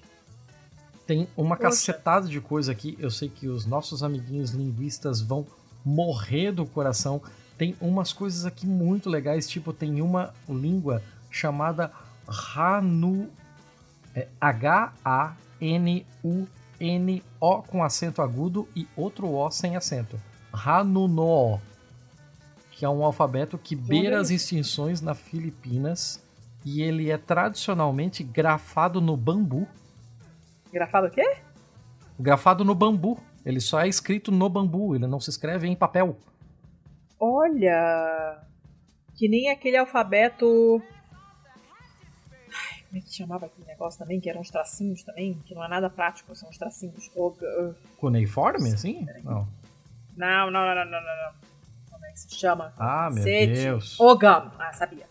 É, Ogam, também. Que era um alfabeto medieval, assim, da, da, do começo da Idade Média, que eles usavam em monumentos. É, assim, do começo da, da, do, dos primórdios do irlandês, da, da língua irlandesa. E eles marcavam, faziam esses, essas incisões, assim, em, em, em monumentos mesmo, na, na, sei lá, botavam um, um poste, alguma coisa para marcar é, um túmulo de alguém, alguma coisa assim, e, e faziam essas marquinhas, assim, na diagonal, na horizontal. Uhum. E esse era um alfabeto. Nossa, não, e tem umas paradas muito legais aqui nessa, nessa matéria. Inclusive fala também da fula, né? que a Fula é um, é um uma língua africana, se eu não me engano, é da Guiné. É, eu só hum. não sei se é da Guiné Conakry ou se é da outra Guiné. Mas. É... Deixa de ser palestrinho. Mas que assim, a, a Fula, eles vivem tentando adaptar a Fula ao alfabeto. Então, o alfabeto latino através do francês, né? Que é a hum. língua oficial. Ou então através do árabe. E nenhuma das duas consegue representar a, a variedade de sons do Fula. Tem fonemas da Fula que, mesmo juntando essas duas línguas completamente diferentes entre si, elas não, eles não conseguem é, abranger a variedade de fonemas. É muito legal. Olha só. Então, tem dois irmãos, inclusive, o Abdullaye e o Ibrahim Berry, que os dois estão trabalhando em uma forma é, de, de desenvolver mesmo um alfabeto para. Estão colocando formas aleatórias no papel para desenvolver um alfabeto que tenha representações gráficas que representem esse tipo de fonema que nenhuma das duas consegue abranger. Eles estão criando o alfabeto da língua deles. Que maneiro isso. É, é muito louco, muito louco, assim. Tenho, é muito eu, maneiro. Eu ouvi alguma coisa sobre. Sobre isso recentemente. Não sobre essa língua, mas sobre uma coisa desse tipo sobre a criação um alfabeto e tal, e eu não me lembro onde. Vou ter que pesquisar nos recônditos da minha memória. Pra ver se eu acho. Mas... que mais? Acabou sua notícia? Eu ah, fiquei é empolgada, vou ler. É, é isso aí. Depois, quem quiser, tem lá a matéria completa. Ela é muito mais legal do que o que eu tô falando aqui. Eu gaguejo, eu erro, eu sou um fudido mesmo. Então, vamos pra frente. É... Tá, então lá vou eu. Ah. Lá vou eu, lá vou eu. Hoje esqueci até uma. Você falou de Bangladesh, eu vou ficar por ali perto mesmo e vou ler uma notícia da Índia, do Indian Express. É do dia 12 de outubro. E aconteceu num lugar chamado Telangana. Telangana. Uhum. Uh, bom, deixa eu te perguntar uma coisa antes. Qual foi a sua reação quando você soube que o Trump estava encorongado? Ah, eu. eu tava em Curitiba quando eu soube. Verdade, é. E a única coisa que eu disse para quem tava perto de mim é: alguém, pelo amor de Deus, coloca na Globo News pra gente poder ver o enterro do Trump. Eu só queria. Infelizmente, sua profecia ficou muito cagada e não aconteceu. E, e porra, não, e não é por falta de pré-condição, né? Porque é, ele é acima do peso, ele come como se o mundo não produzisse nada natural. É, verdade. Mas como cada um é cada um, né? Pessoas reagem de maneiras diferentes. Hum. Eu confesso que eu acordo todos os dias. Já aconteceu de eu acordar segurando. Sabe quando você acorda com a mão fechada como se você estivesse segurando alguma coisa que você estava segurando no sonho? Hum. Eu já acordei assim com a mão, como se eu estivesse segurando um celular é, com a sensação nítida de que o Trump tinha morrido. Eu falei, cara, deixa eu procurar aqui nas redes pra ver a notícia, não sei o quê. Juro! E acordei e falei, porra, não acredito que foi um sonho de novo. Caralho. E esse homem não morreu. Tá foda. E aí, esse cara da notícia é o oposto nosso. O nome do cara é Busa Krishna. Hum. E ele é um fã, assim. Cara, o cara é muito fã do Trump. Mas assim, muito mesmo. Tem uma, a foto é qualquer coisa. O cara tem uma estátua que presume-se que seja do Trump, mas não tem nada a ver com o Trump. É um homem branco de cabelo branco, genérico, não, não é feio o suficiente. Claramente não é o Trump, mas enfim, ele tá tratando como se fosse. O cara é assim, nossa, ele trata o Trump como se fosse Deus. Então, na foto ele tá jogando uma aguinha lá na cabeça dele, o eleite, não sei o que, que é, algum ritual, botou uns colares tem aquela, aquela marquinha vermelha na testa, da estátua. Tipo, claro, o cara tá claramente venerando a estátua do que seria na cabeça dele o Trump. Ah. Né? E, e ele ficou tão bolado quando ele soube que o Trump e a Melania estavam encorongados que hum. ele teve literalmente um treco. E ele morreu de parada cardíaca. Tá de sacanagem. O dia dele foi assim: ele acordou, tomou o banho dele, tomou uma xícara de chá, caiu no chão e morreu. Ele tava com depressão. Caralho! Ele não tava comendo direito, entendeu? Ele ficou com depressão depois que ele soube do encorongamento. Aí tem um vídeo. Eu não sei nem explicar. Gente, ele não tinha amigos? Eu não sei, cara. Ele, ele tinha compartilhado nas redes sociais assim um monte de vídeos chorando, desejando uma recuperação rápida para a família e tal. Ele realmente fazia, ele realmente idolatrava. Ele fez um templozinho que tinha uma foto do Trump no meio umas folhinhas penduradas, não sei o quê. E ele rezava para esse templo todos os dias. A parada é um altarzinho, sabe? A parada é séria, não é brincadeira. Não era tipo ele gostava do Trump. Puta que ele pariu. tratava o Trump como Deus mesmo. Ele rezava para essa fotografia do Trump, entende? Era um negócio muito sério. Tinha foto do Trump na parede da casa dele inteira. Ele usava camiseta com foto do Trump. Tem uma faixa aqui no quintal dele com a cara, aquela cara de cu, do vestido radioativo lá. É, ele gastou uma grana no ano passado é, fazendo essa estátua aqui, se ninguém avisar que ele não dá pra saber, mas enfim, na cabeça dele é. Era como se fosse um, o templo do Trump. E o sonho da vida dele era encontrar, obviamente, o Trump. Né? Ele pretendia visitar país dos Estados Unidos para conhecer ele. Nananana. Ele rezava mesmo pro Trump. A mãe dele foi operada e ele pedia saúde pra mãe, rezando pro Trump. Era nesse nível, assim. Cacete. E aí não, ele teve um eu, eu não tenho morreu. nem o que comentar, eu não sei o que falar sobre essa notícia. Eu também não sei. Morreu. Caralho. Morreu. Que doideira. Coisa, né?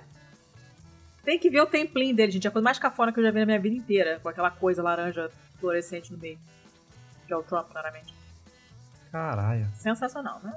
Enfim. É, é uma coisa pra esquecer. A, a, a estátua, inclusive, que é um negócio horroroso. Parece uma alegoria de escola de samba daquelas que você não sabe o que que é. Que se nenhum, ninguém, não tiver a legenda na Globo explicando, você não sabe. Esse carro aqui é um dragão. Aí você fica, nossa, eu achei que era, sei lá, um pedaço de queijo, sabe? Que não tinha nada a ver. E aí é isso aqui. O cara é uma estátua totalmente genérica, mas o cara idolatrava. Assim, a parada é, é, é sinistra. Isso é um negócio que eu sempre me perguntei, assim, quando era moleque. Cara, esse pessoal que tá lá assistindo ao vivo o carnaval, eles não estão tendo esse monte de informação que a Globo tá me passando. Porque eles devem estar sendo uma experiência totalmente diferente. Assim. Que porra é Mas, essa? cara, é porque você não, não entende. Sem as explicações todas, não, não rola. É, tinha que ter aquela. Aquela aquele folhetinho tipo de ópera, né? Onde você acompanha o é, programa. já né? pensou? Seria interessante. É. Ou enfim. então, é, ou então voltar com aquilo que tinha nos anos 60, 70, né? Que tinha os porta os porta-estandartes, né? Então, tipo, na frente da ala vinha alguém com um estandarte que dizia o nome da ala, tal, para situar quem Uhum. tava ali, né? Eu não sei por que não tem mais isso, porque, porra, Ajuda, né? sim. Ajuda. Nesse caso, rezar pro Trump não ajudou, pelo contrário, o cara teve um piripaque e foi-se. E é isso aí. Acabei. Essa. Só tem mais uma que vai ficar pro final. Vai você. Ah, essa não era a última, né? Não, tem mais uma bonitinha. Ok, eu vou pra minha última, tá? Tá. Então... É bombástica? Não, não, não. É, é ok. É ok. Eu tô, eu tô todo feito. Eu tô todo baseado na medicina hoje, né? Então, hoje aqui vem uma da CBS da Filadélfia. Essa notícia é do dia 21 de agosto de 2020. E fala sobre um. O que os, os médicos aqui colocaram como fenômeno inacreditável. A pandemia do coronavírus está causando um boom no mercado de cirurgias plásticas. Ué. Que momento pra fazer cirurgia plástica? Como assim? Pois é, foi, foi- é, é exatamente esse o ponto curioso da notícia, assim, porque as coisas não parecem ter uma relação direta, assim. Mas é o fato, a pandemia causou um boom de cirurgias plásticas e os médicos dizem que o momento é ideal com tantas pessoas trabalhando em casa e sem se socializar. Então, o, o que eles estão imaginando que é é que o pessoal não tá saindo para ir para bar, não tá saindo para nada, então é um ótimo momento, já que você vai ter que ficar em casa mesmo, é um ótimo momento para fazer um pós-operatório. Então, tipo, ninguém vai lembrar como era o seu nariz antes. Você vai lá, faz uma rinoplastia, faz um, um bagulho completamente bizarro, e aí quando você volta, todo mundo já olha e esse daí é o seu nariz. E, tipo, alguém vai olhar, vai, vai achar que talvez tenha alguma coisa. Não sei, tem alguma coisa diferente na sua cara. Ah, deve ser o cabelo. Não, a pessoa fez uma rinoplastia durante a quarentena. Mas, gente, jamais pensaria por esse lado. Eu pensaria exatamente pelo lado contrário. Já que você não tá saindo, não tem ninguém para ver, pra que, que eu vou me plastificar, entendeu? Então, as pessoas estão indo pelo lado... Pra ficar me olhando no espelho sozinho em casa? É, as pessoas estão indo pelo lado contrário de é, dar uma recalchutada no que precisa ser feito para que quando as coisas reabram, você simplesmente apareça com a sua nova cara, com a sua nova nova barriga, novos peitos, sei lá, e pareça que sempre foi assim. É, contar com a falta de memória que você tem das outras pessoas para parecer que nada aconteceu. Interessante, olha, jamais passaria pela minha cabeça uma coisa dessa. Pois é, aí tem alguns, alguns doutores que, que foram entrevistados aqui, né, e tal. Aí, ah, é um fenômeno inacreditável, eu não entendo ele. Mas eu tô muito feliz que tenha sido assim. Os caras devem estar tá ganhando uma grana do caralho também, né? Nossa senhora! Não, mas se você. Tipo, eu, eu realmente não tinha pra pensar, mas se você fizer. É, juntar Lé com Lé e Cré com Cré, faz sentido, porque é uma ótima maneira realmente de você ficar na tua. fazendo a tua recuperação. Muito melhor do que você ter que faltar tirar férias do trabalho e quando você voltar, todo mundo ficar, te fez seu nariz, né? Uhum. Então, mas faz tem, sentido, faz mas tem o outro lado também, né? Que você tá levando para hospitais pessoas que não precisavam estar tá lá, né?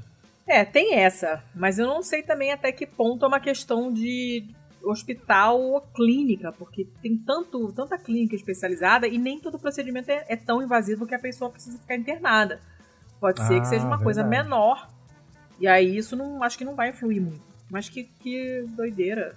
Olha só. É, eu, eu trouxe pela curiosidade mesmo. Jamais veria de outra forma. Bem curioso.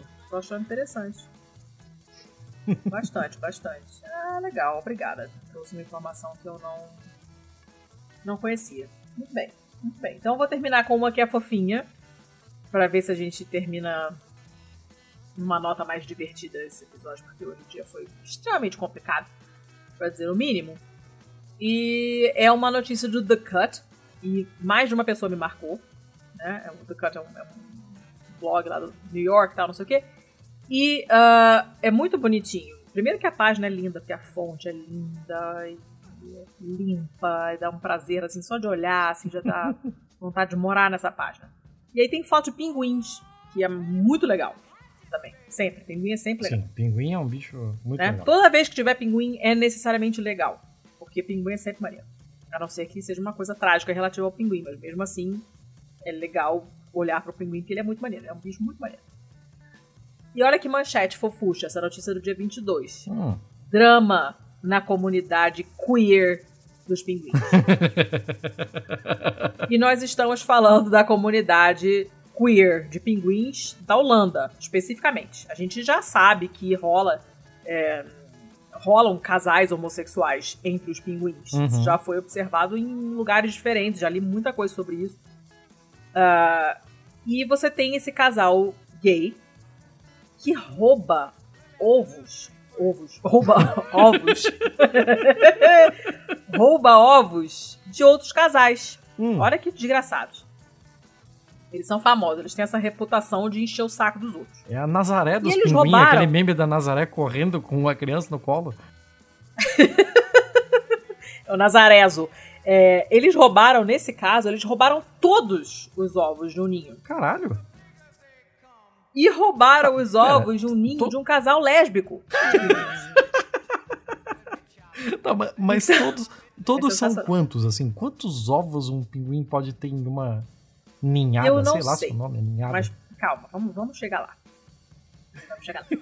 Essa comunidade, na comunidade queer dos pinguins em geral, tá? É relativamente comum uh, que esses casais gays ou lésbicos que apresentam um comportamento que sugere que eles estão desesperados para ter um filhote, né? eles começam a fazer, a construir ninhos com pedrinhas. Oh, motoqueiro eles começam a construir ninhos com, né, de mentira, com pe pedrinhas e tal, e não sei o que. E aí os administradores ali do zoológico, dos aquários, às vezes pegam algum ovo que não foi chocado e dão de presente para esses casais, e esses casais chocam o ovo e, e criam um filhote. Beleza. Só que nesse caso, eles não ficaram esperando que, que, que o zoológico desse para eles os ovos, entendeu? Uhum. Eles foram lá e roubaram os ovos dessas duas companheiras que estavam lá, felizes da vida. E eles ficam trocando turnos, né? Cada um, um fica lá tomando conta do ovo, enquanto o outro vai buscar peixe, que é o que acontece normalmente com os, com os casais de pinguins héteros também. Uhum. Beleza, né? Divisão de tarefas, é tudo muito bonitinho. E essa não é a primeira vez. O ano passado, esse mesmo casal roubou o ovo de uma outra família.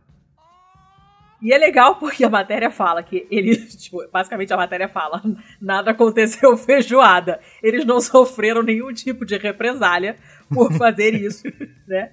E por causa disso, provavelmente se sentiram no direito de fazer de novo. Porque esse, esse outro ovo que eles roubaram no ano passado não chocou. Não deu em nada, não vingou o ovo. E aí eles falaram: Ah, é? Eu, eu roubei. Não aconteceu nada, eu vou roubar outro. E aí foram lá e roubaram os ovos das, do casal lésbico. E roubaram Que são, todos. obviamente, as vítimas aqui nesse caso. Uh, e pode ser que esses ovos roubados não foram fertilizados ainda, então não, não vai nascer nada deles. É, então é ruim para todo mundo. Né? É uma situação de lose-lose total, todo mundo sai perdendo. Mas é engraçado de observar esse comportamento. Os caras, esse casal, ele tem essa reputação. Eles roubam coisas, eles sentem o saco dos outros. Entendeu? Ninguém mais chama eles para visitar em casa, nada. Deus me livre, você imagina? Você bota os amigos pra dentro e eles roubam teus filhotes.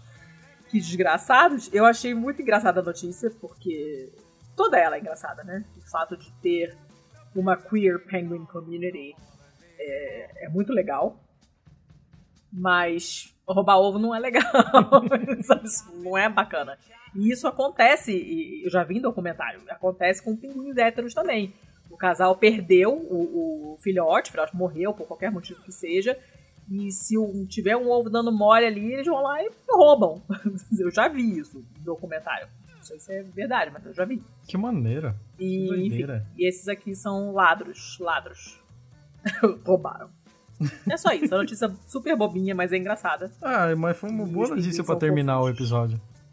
É isso. Temos pinguinas e pinguinos. Ah, legal. Já deu o check dos bichinhos, que a gente não tinha tido bichinhos ainda, né? É verdade, não tinha tido bichinho. Então temos bichinhos. Legal. Foi pro, foi pro, pro bingo.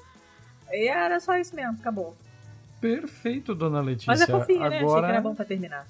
Sim, nossa, melhor, melhor jeito de terminar. Melhor isso do que a, a minha aqui, que não tem nada a ver, só gente fazendo plástico.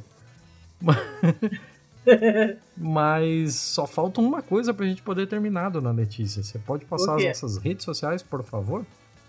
Claro, as nossas redes sociais, como eu mencionei no início e mencionarei de novo agora, são Pistolando Pod no Twitter e no Instagram.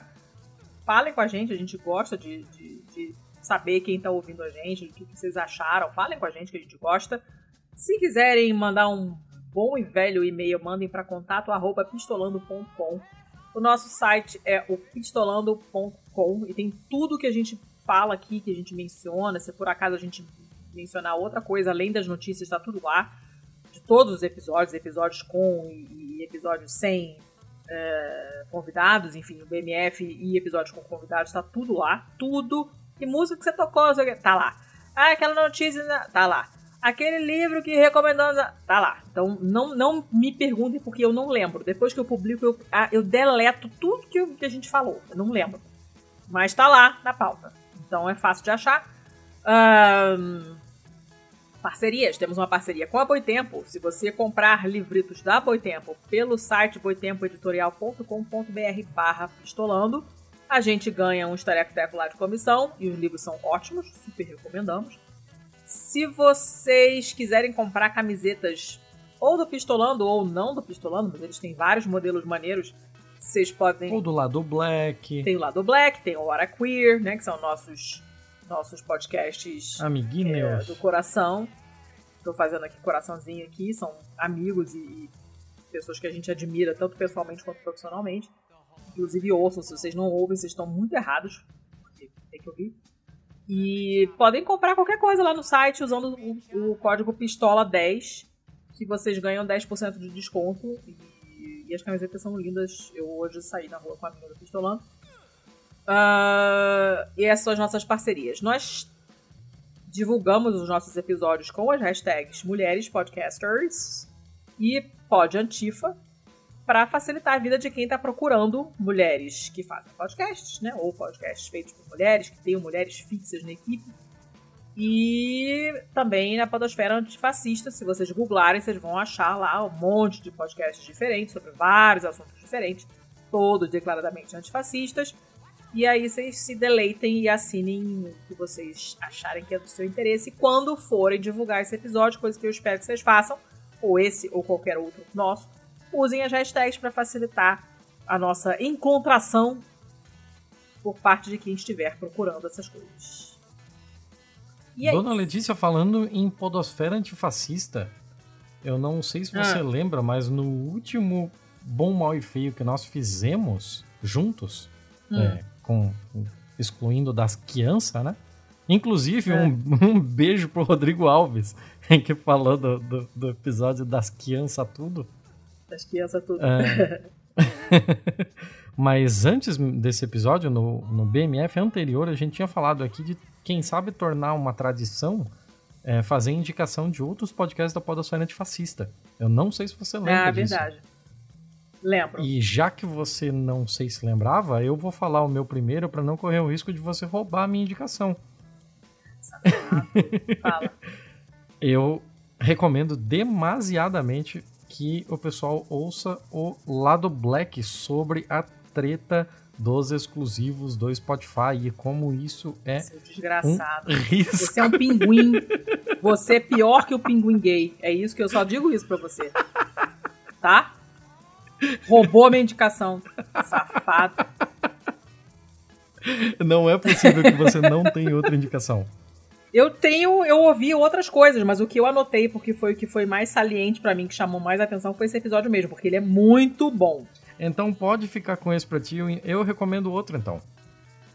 Ótimo, obrigada. Então eu recomendo o, o último episódio do Chutando a Escada, que foi com a Gabriela Hum. Lota, que você vai ouvir Ah! a voz dela lá e você já vai lembrar, hum, eu já ouvi essa pessoa aí.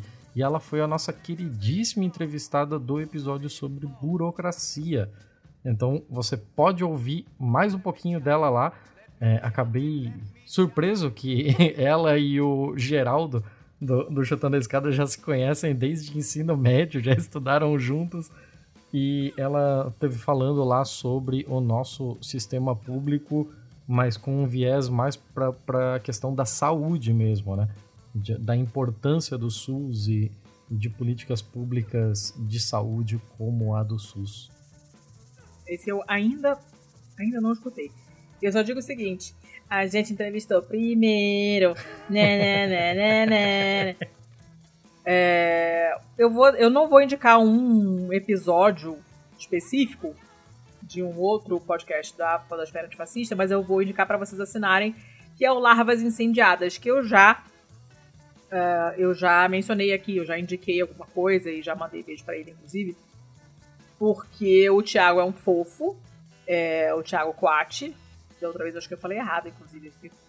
Quando eu, quando eu falo, as, pronuncio as coisas direito, eu fico achando que eu tô snob e aí acabo pronunciando errado.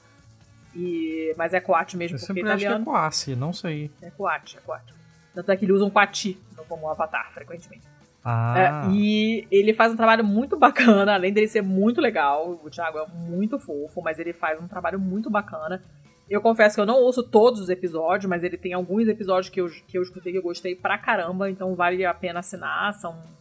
Ele entrevista um pessoal muito bacana e ele é estudado pra caramba, então ele faz umas perguntas super pertinentes, coisas que eu jamais imaginaria, porque ele é muito foda e, e é isso. Então assinem lá o Larvas Incendiadas, e aí o nome é esse mesmo, Larvas Incendiadas. Mas é, eu juro que é legal. ele é bem, bem bacana. Beijo pro Thiago, porque ele é gente boa pra caramba. E então pronto, fica aí a minha recommendation, Sean. Beleza, podemos finalizar então? Podemos, né? Já são 10 e meia, eu quero ir dormir. Eu preciso jantar ainda. Então fechamos por hoje num fechamos. oferecimento da Estopim Podcast. Encerramos o episódio de hoje. Muito obrigado a todos e até semana que vem. Até semana que vem. Beijo.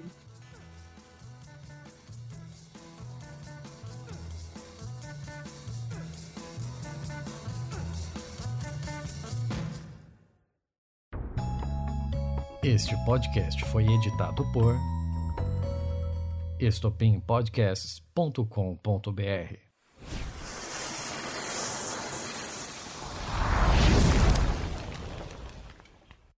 Sejam bem-vindos e. É quê? Sejam bem-vindos e sejam bem-vindas. CG! sejam bem-vindos e sejam bem-vindas, pistoleiros e pistoleiras, ao Pistolando 90 que sendo um, um, episódio par é um bom, mal feio. Bom, mal feio significa que eu, Letícia Dacker, e você. Tchau, Correia. Ah, obrigada. É, comentamos notícias boas, mais e feias, né? Só isso. Quer comentar o episódio passado, seu Thiago? Ah, o que dizer sobre o episódio passado? Ó, oh, tem um prato batendo aí. É. Carolina, para de comer. Prato batendo aí. tá batendo talher no prato. Carol, para de comer. Acaba logo essa Come com a mão, Carol, caralho. oh, hai finito sì o no? Allora, finisce e é. Fala, então. O que, que ela tá comendo? Um saca. Ah, eu não sei o que é, então beleza. É... Não tinha biscoito. Que se fosse sopa, né? ia ser difícil de comer com a mão. É, verdade, né? Vai, começa aí. Ai, recomeça, vai. Tá foda.